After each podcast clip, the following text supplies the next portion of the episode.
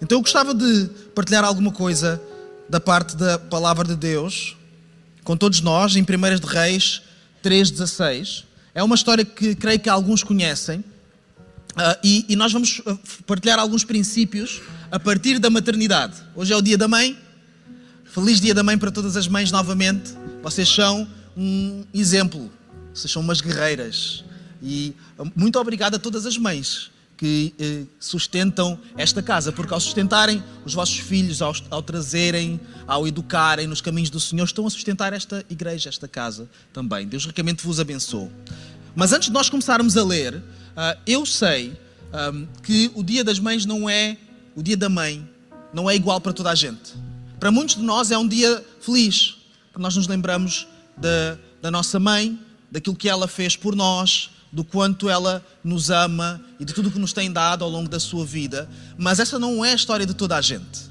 Há algumas pessoas, elas, elas têm alguma dificuldade com o dia de hoje, uh, ou por causa de experiências que tiveram com as suas mães, ou por causa de experiências que, estiver, que tiveram ou que estão a ter enquanto mães. Então eu percebo que uh, este tema não, não seja fácil para todos, mas ainda assim eu gostaria de nos convidar a todos as mães e aqueles que não podem ser mães, como eu, por exemplo, por razões que eu não vou explicar, uh, que acho que não são necessárias, mas que ainda assim nós podemos retirar princípios da maternidade, porque a maternidade é uma ideia de Deus, não é uma invenção nossa, que podemos aplicar para a nossa vida, podemos aplicar para outras circunstâncias também. Então, 1 de Reis, capítulo 3, versículo 16. Diz assim: Então vieram duas mulheres prostitutas ao rei e se puseram perante ele perante o rei Salomão. E disse-lhe uma das mulheres: Ah, senhor meu, eu e esta mulher moramos numa casa e tive um filho morando com ela naquela casa. E sucedeu que, ao terceiro dia depois do meu parto, também esta mulher teve um filho. Estávamos juntas, estranho nenhum estava connosco na casa, senão nós ambas naquela casa. E de noite morreu o filho desta mulher, porquanto se deitara sobre ele. E levantou-se à meia-noite e me tirou a meu filho do meu lado, dormindo a tua serva, e o deitou no seu seio. E a seu filho morto deitou no meu seio. E levantando-me pela manhã, para dar de mamar a meu filho, eis que estava morto. Mas atentando pela manhã para ele, eis que não era o filho que eu havia tido. Então disse a, disse a outra mulher: Não, mas o vivo é meu filho e teu filho, o morto. Porém, esta disse: Não, por certo, o morto é teu filho e meu filho, o vivo. Assim falaram perante o rei. Então disse o rei: Esta diz: Este que vive é meu filho, e o teu filho, o morto. E esta outra diz: Não, por certo, o morto é teu filho, e o meu filho, o vivo. Vocês estão a acompanhar, não é? Às vezes podemos nos, nos, nos perder um pouco. Versículo 24. Mas disse mais o rei: Trazei-me uma espada. E, trouxe, e trouxeram uma espada diante do rei. E disse o rei: Dividi em duas partes o menino vivo e dai metade a uma e metade a outra. Era interessante, sabem o que é que eu imaginei quando, quando estava a ler, a visualizar a leitura deste versículo? Imaginei, alguém vai fazer um certo, vai colocar na internet a dizer que nós estamos a recomendar dividir os bebés ao meio. Hoje em dia uma pessoa nunca sabe, não é? Mas, versículo 26, a mulher, cujo filho era o vivo, falou ao rei porque o seu coração se lhe entreneceu por seu filho. Em algumas versões dirá o seu coração de mãe. E disse: Ah, Senhor meu, dai-lhe o menino vivo, e por modo nenhum o mateis. Porém a outra dizia: Nem teu, nem teu nem meu seja, dividiu antes. Então respondeu o rei e disse: Dai a esta o menino vivo, e de maneira nenhuma o mateis, porque esta é sua mãe. Então, esta é, o nosso, é a nossa história de hoje e vamos retirar três princípios hoje. São três. Havia duas mães nesta história. As duas tiveram esta oportunidade de serem mães e é uma graça tremenda. Mas, infelizmente, uma, uma delas perdeu o filho. Então, para efeitos de, do filho que estava vivo, do bebê que estava vivo, ele não podia ter duas mães. Não, não é possível. Uma pessoa só pode ter uma mãe. Biologicamente, só pode ter uma mãe. Então, nós sabemos logo à partida que entre aquelas duas mulheres, uma era a mãe, mas a outra era uma impostora, na verdade. Para efeitos daquela situação, uma era a mãe verdadeira, sim, a outra era apenas uma impostora, alguém que se estava a fazer passar por mãe, mas que não era realmente a mãe da criança. Isso leva-me para o primeiro princípio, porque nós lemos no versículo 19 que de noite morreu o filho desta mulher por quanto se deitara sobre ele. Provavelmente um acidente, uma tragédia. A mãe adormeceu sobre o filho e o filho asfixiou e faleceu. E o primeiro princípio é este: é o princípio do cuidado. Digam comigo, princípio do cuidado. Espera-se muito de uma mãe. Ser, ser mãe é uma tarefa de imensa responsabilidade e ainda bem que é assim. Porque o ser humano, quando, quando nasce, uma pessoa quando nasce, eh, é dos seres para, para o tamanho que tem, é dos seres mais incapazes e indefesos que existem, para o tamanho que tem, para a categoria de ser que é, dos mamíferos. Por exemplo, um, um, um, um leão, quando há uma leoa, quando dá à luz, os leõezinhos, quando nascem, eles têm que aprender a andar rapidamente, eles não ficam, não ficam ali seis meses para aprender. Ou uma gazela, que é uh, o prato favorito dos leões, não é? A, a, gazela, quando acabou de nascer, ela tem que aprender a correr, porque se ela não, não aprender a correr, ela vai acabar com uma refeição de alguém. E ela nasce logo peluda. Eles nascem logo peludos. Nascem logo capazes com uma série de capacidades para enfrentarem a vida. Um bebê, eu não sei se já viram um bebê e tentaram observá-lo, o que é que ele é capaz de fazer na primeira semana de vida. Nós, quando nascemos, nós vemos mal, nós não somos capazes de nos alimentarmos sozinhos nós não somos capazes de manter a temperatura corporal em situações extremas, de extremo calor ou de extremo, de extremo frio. Uh, nós uh, não temos força, nós uh, somos totalmente vulneráveis e por isso o papel de uma mãe é um papel de proteção, é um papel de cuidar daquele ser frágil, daquele ser vulnerável. E isso é uma responsabilidade muito alta, muito grande. E o que nós percebemos aqui é que aconteceu uma tragédia, uma desgraça. Provavelmente aquela mãe ela não queria fazer isso, não era esse o seu desejo, não, não foi isso uh, que ela imaginou, não foi esse o desejo de maternidade, o plano da maternidade da vida daquela mãe, provavelmente não foi isso, mas foi isso que aconteceu. Porque houve um, um, um erro, houve uma desgraça. E sabem, existem desgraças que são imprevisíveis. Provavelmente, esta seria uma delas.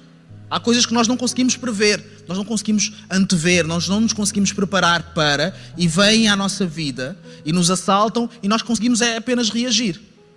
Mas desgraças previsíveis precisam sempre de falta de cuidado. As, as desgraças imprevisíveis, elas são imprevisíveis. As previsíveis têm um ingrediente que nunca pode faltar, que é a falta de cuidado. E aqueles de nós que temos boas mães, nós sabemos que uma das coisas que as nossas mães fazem por nós é ensinar-nos a ter cuidado, a ponderar as coisas, a dizer: olha, há riscos, pondera, pensa bem o que vais fazer. Porque se tu fores por aqui, isso pode trazer uma desgraça previsível. Se tu fores por aqui, tu podes te magoar. Se tu escolheres esta via, isto pode acabar mal para ti. Então, o que uma boa mãe faz é isto: ela, ela não só cuida, mas ela ensina o seu filho, a sua filha, a cuidar de si.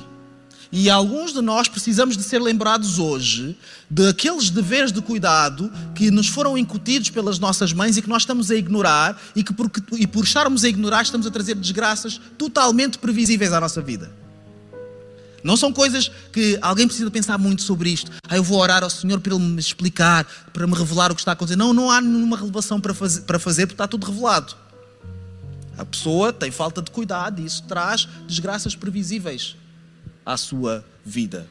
Vocês estão comigo? Isto também me lembra de que nós precisamos de cuidar uns dos outros. Não apenas as mães, é certo que as mães têm um papel delas, mas se nós aprendermos com o cuidado de uma mãe, com o zelo de uma mãe, nós vamos ser também bons cuidadores uns dos outros. Por exemplo, nesta igreja, será que nós temos sido bons cuidadores uns dos outros? Por exemplo, quando, quando alguém chega e vem falar connosco alguma coisa, nós, nós escutamos mesmo o que a pessoa está a dizer? Ou é uma coisa tão de passagem, tão de, ah, Deus te abençoe, ah, benção, benção, Deus te abençoe. Isso é cuidar. Será que nós temos sido realmente ah, bons cuidadores uns dos outros? Fica para a nossa reflexão. Isaías 49, no versículo 15, vai passar aqui, diz assim: o profeta Isaías: Pode uma mulher esquecer-se tanto do filho que cria, que se não compadeça dele, do filho do seu ventre? Mas ainda que esta se esquecesse, eu todavia não me esquecerei de ti. Ou seja, o que o profeta está a dizer é: não é, não é expectável, ninguém espera que uma mãe se esqueça do seu filho. Isto não é, pode acontecer, mas não é expectativa, não é a norma. Não é o que, o que a sociedade espera, não é o, o que os amigos esperam, não é o que a família espera, não, é, não é o que a igreja espera. Todos nós uh, esperamos que as mães elas se lembrem dos seus filhos e cuidem deles. Mas mesmo que isso não aconteça, porque às vezes não acontece. E alguns de nós sabemos disso, às vezes não acontece. Mesmo que isso não aconteça, mesmo que aquilo que nós mais esperamos de uma mãe, ela não seja capaz de cumprir, o que o profeta Isaías diz aqui é que, todavia, o Senhor não se esquece de nós. Ou seja, há, algum, há alguém neste universo que consegue ser até mais competente do que uma mãe, que é o próprio Deus, acerca de mim e acerca de ti. Ele não se esquece de nós. Ele não está distraído, ele não está perdido, ele não está focado eh, noutros lugares, noutras vidas. Ele, ele lembra-se de nós. Isso leva-me para o segundo princípio, que é o princípio da atenção. Vocês estão atentos a esta pregação? Isso requer esforço. Princípio da atenção. O versículo 21, que nós já lemos, diz assim: Levantando-me eu pela manhã para dar de mamar a meu filho, eis que estava morto. Mas atentando pela manhã para ele, ou seja, a mãe ela acorda, ela vê um, um, o bebê ela vê que o bebê está morto, mas depois ela olha para ele com que? Com atenção, eis que não era o filho que eu havia tido. Este não é o meu bebê.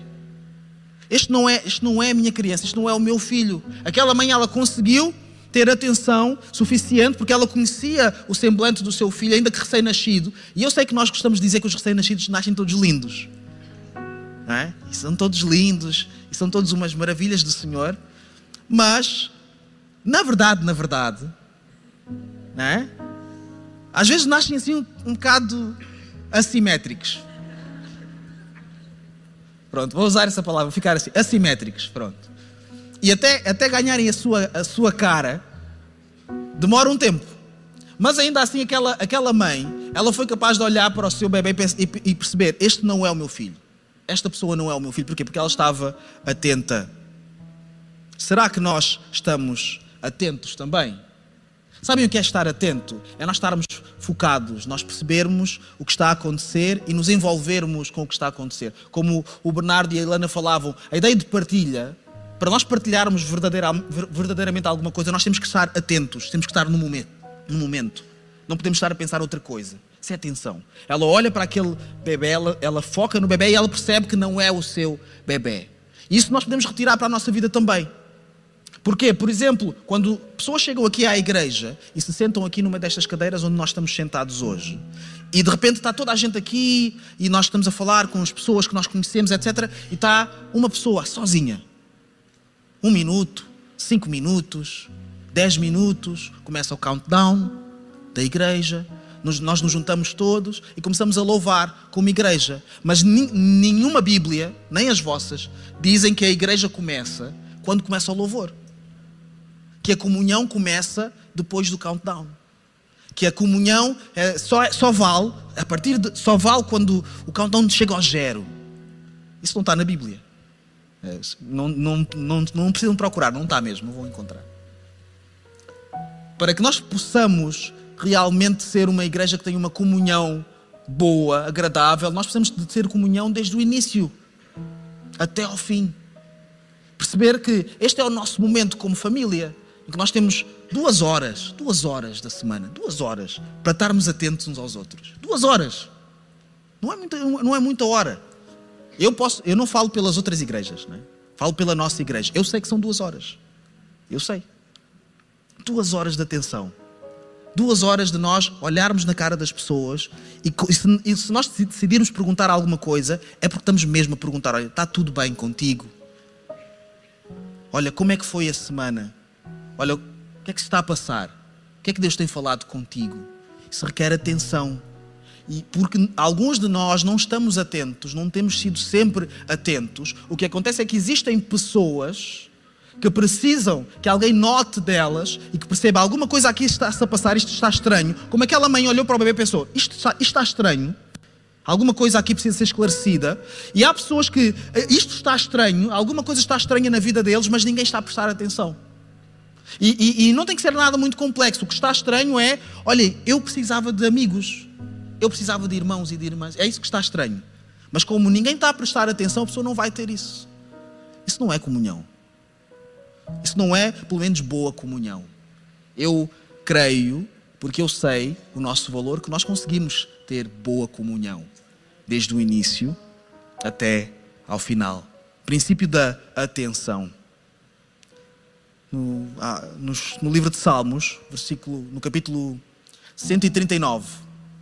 É um capítulo muito conhecido e muito citado no Dia da Mulher, porque fala de mulher virtuosa, fala, uh, enfim, muitas coisas. Não, desculpem, isto é Provérbios, eh, Provérbios 31, não é Salmos 139. Provérbios 31.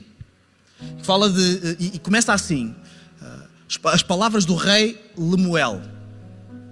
Ninguém sabe quem era o rei Lemuel, ninguém sabe de, de, de, de que reino é que ele era, ninguém sabe nada sobre este personagem, mas diz uma coisa curiosa: as palavras do rei Lemuel que a sua mãe lhe ensinou.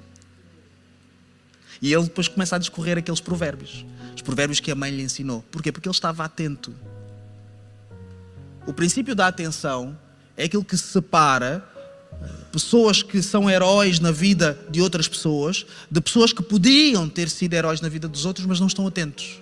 Nós pedimos para que o Senhor nos use, para que o Senhor faça de nós ferramentas nas suas mãos, mas para que isso aconteça nós temos que estar atentos. Quando Ele pegar em nós, nós temos que estar atentos. Ok, o Senhor me está a usar. O Senhor me está a usar para dar um abraço a alguém, para orar com alguém, para, para dizer: Olha, eu vejo-te, tu és importante, a tua presença é importante aqui, a tua presença na minha vida é importante, eu estou atento. E agora sim, Salmos 139, também muito conhecido. O, o salmista ele diz: Senhor, tu, tu me sondas e me conheces.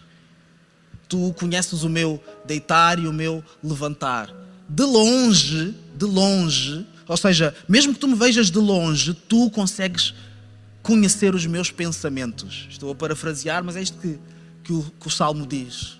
Ou seja, não é apenas uh, as mães, não são apenas as mães, não somos apenas nós como igreja, o Senhor da igreja, Ele também está atento. Ele está tão atento que não há nada na nossa vida que escape à sua atenção. Nós podemos nos sentir assim, nós podemos sentir que parece que não está atento, mas, mas eu posso te garantir, ele está atento. Ele está atento, e se tu estiveres atento ao facto de que Ele está atento, isso pode mudar muita coisa na tua vida. Se tu estiveres atento para uh, o facto de que o Senhor Ele olha para ti e Ele sabe o teu nome, Ele conhece-te, Ele sabe as tuas dificuldades, Ele sabe o que tu tens passado, Ele sabe, Ele conhece as tuas lutas as tuas ansiedades, os teus medos, Ele conhece as tuas vitórias também, as tuas qualidades, porque foi Ele que te fez assim também. Ele não está distraído, Ele está atento. Sabem, há, há muitos anos atrás, muitos anos, alguns anos, eu acho que foi em 2015, porque a atenção muda tudo. Eu vou-vos provar isto agora a seguir. Em 2015, uh, ah, estava a ver muita violência no, no futebol, num determinado sítio. Eu não vou dizer qual é para não ferir suscetibilidades. E muita violência, e existiam pessoas que iam ao futebol ver futebol, e depois existiam outras, outras pessoas que aproveitavam aquele cenário para fazer outras coisas, e enfim, muita, muita dificuldade em gerir aquela situação, em gerir as claques, etc. Então alguém teve uma ideia. Sabem qual foi a ideia? Em vez de terem, terem lá guardas que chamam stewards, que são as pessoas que estão responsáveis ali por, por controlar as claques e o comportamento, etc., eles chamaram as mães dos adeptos. Eles chamaram as mães dos Isto é real, vocês podem pesquisar, isto é verdade. Chamaram as mães dos adeptos, elas vestiram o colete e elas controlaram o jogo. E sabem quantos, quantos incidentes é que houve naquele jogo? Sabem quantos? Zero. Zero uma das claques mais, mais mal comportadas. Zero incidentes. Porquê? Porque as mães estavam atentas. a alguns de nós, só a presença das mães já muda tudo.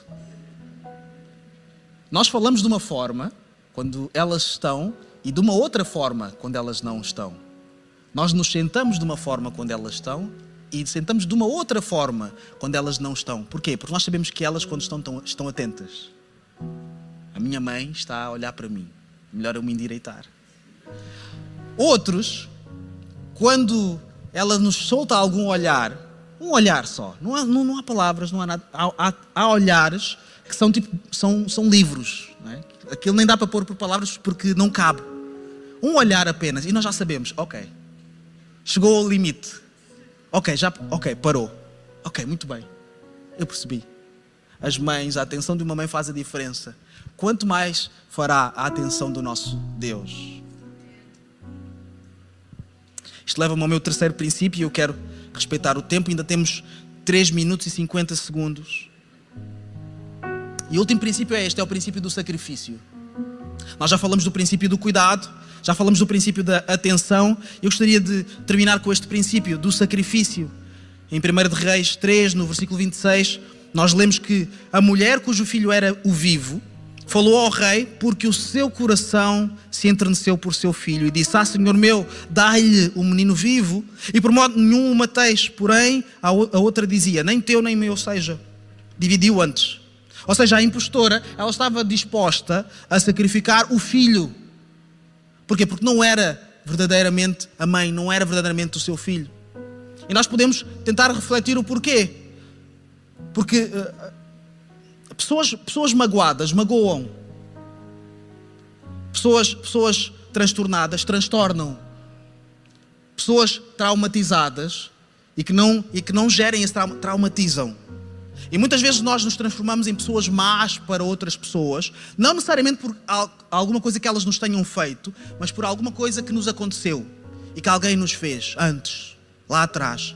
Que a pessoa não tem nada a ver, mas de repente aquela pessoa torna-se o objeto de alguma coisa má que nos aconteceu e nós precisamos de refletir, precisamos de projetar no outro. Aquela mulher, por não saber lidar com, com o luto muito complexo que ela estava a passar, estava disposta a, a arrastar uma outra mãe para um luto também. Porque pessoas magoadas magoam.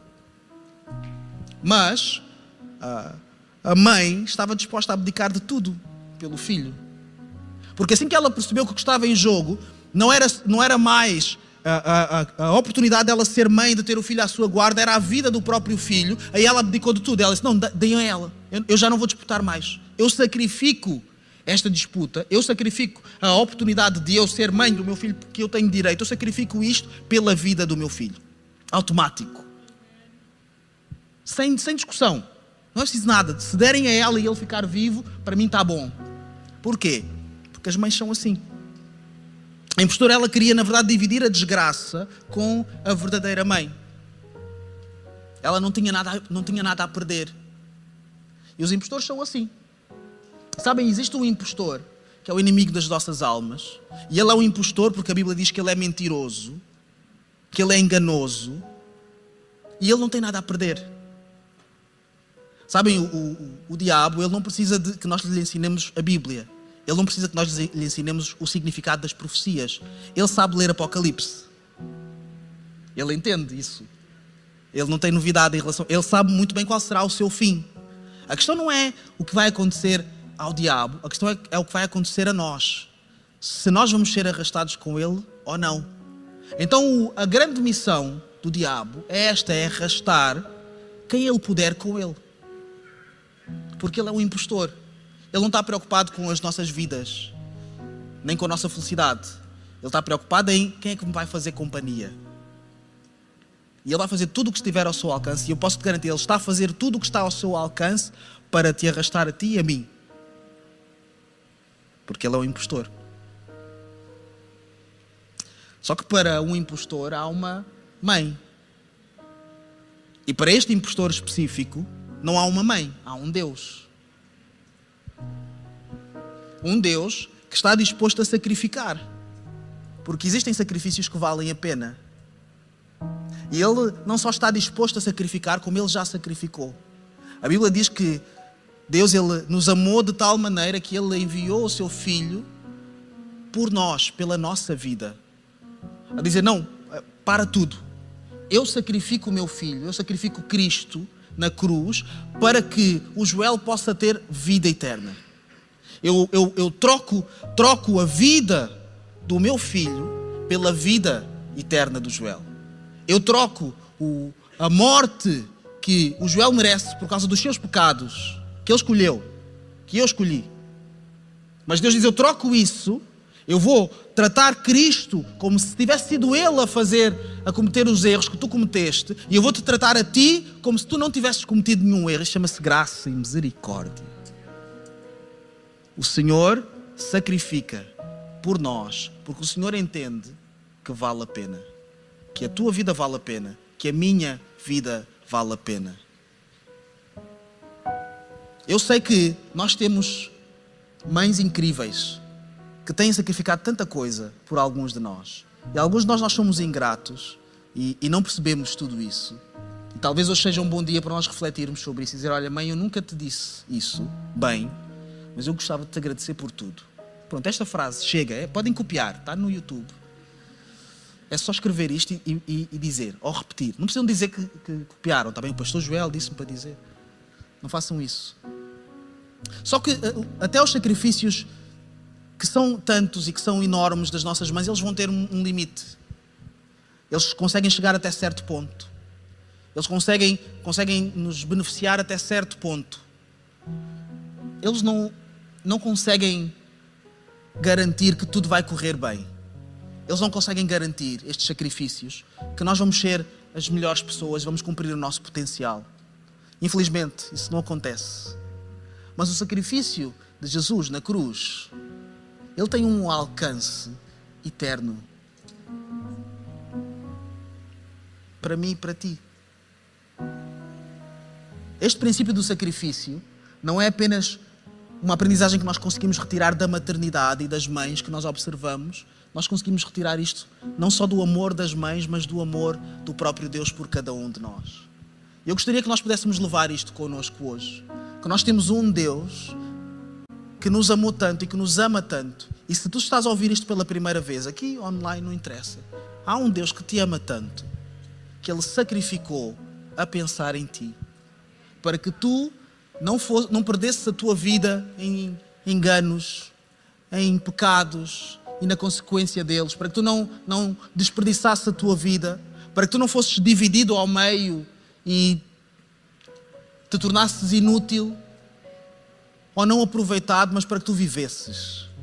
E este convite ele tem para nós hoje, está disponível. E se tu queres aceitar a Cristo no teu coração, tu podes fazer isso hoje.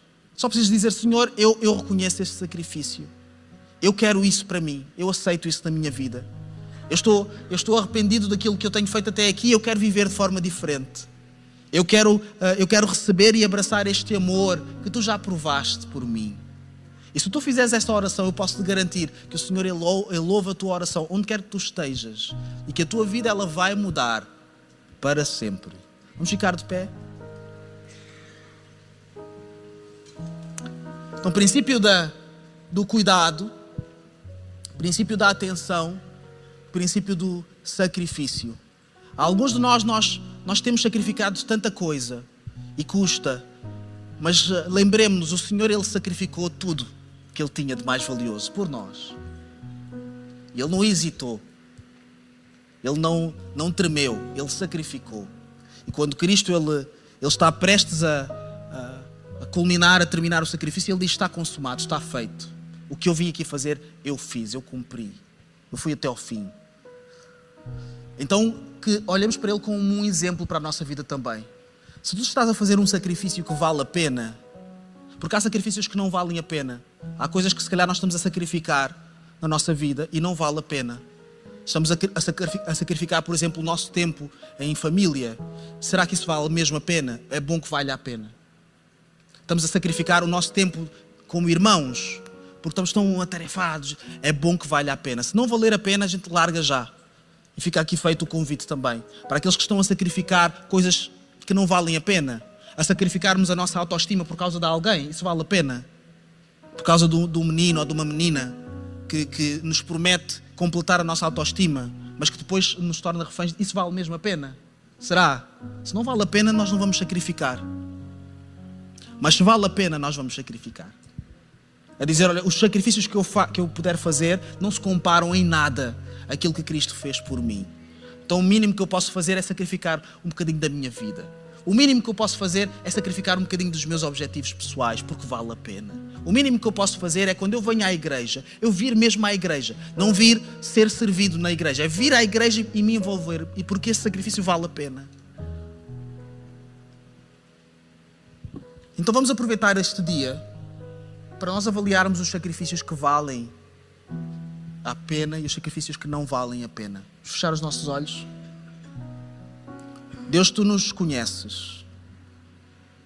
Tu nos sondas até a sítios onde nós próprios não conseguimos ir. Tu tens uma ideia de quem nós somos que ultrapassa muitas nossas capacidades. Então, Senhor, nós sabemos que não temos segredos contigo. Nós sabemos, Senhor, que nós estamos totalmente transparentes ao teu olhar. Quando tu nos vês, tu nos vês inteiros. E com tudo aquilo que nós somos, mesmo aquilo que nós não mostramos a outras pessoas, tu vês isso e tu nos conheces. E por isso é que o teu amor é tão é tão indescritível, porque tu nos amas ainda que tu nos conheças. Ainda que tu sabe, saibas quem nós somos e as nossas limitações e as nossas deficiências e as, as nossas dificuldades, tu nos amas. E não só tu nos amas, como tu sacrificaste por nós. Nós sabemos que estamos aqui por causa disso. Então, Senhor, ajuda-nos também a refletirmos isso à nossa volta, a sacrificarmos naquilo que vale a pena Ajuda-nos, Senhor, a estarmos atentos uns aos outros e a sermos verdadeiros cuidadores de quem nos rodeia, nesta igreja, na nossa casa, nossa família, os nossos amigos, as pessoas que tu trazes até a nossa vida. Ajuda-nos, Senhor, a sermos verdadeiros cuidadores. Deus, nós não queremos andar nesta vida uh, apenas distraídos, apenas distraídos com, com outras coisas que não valem a pena. Senhor, nós queremos nos focar naquilo que vale a pena.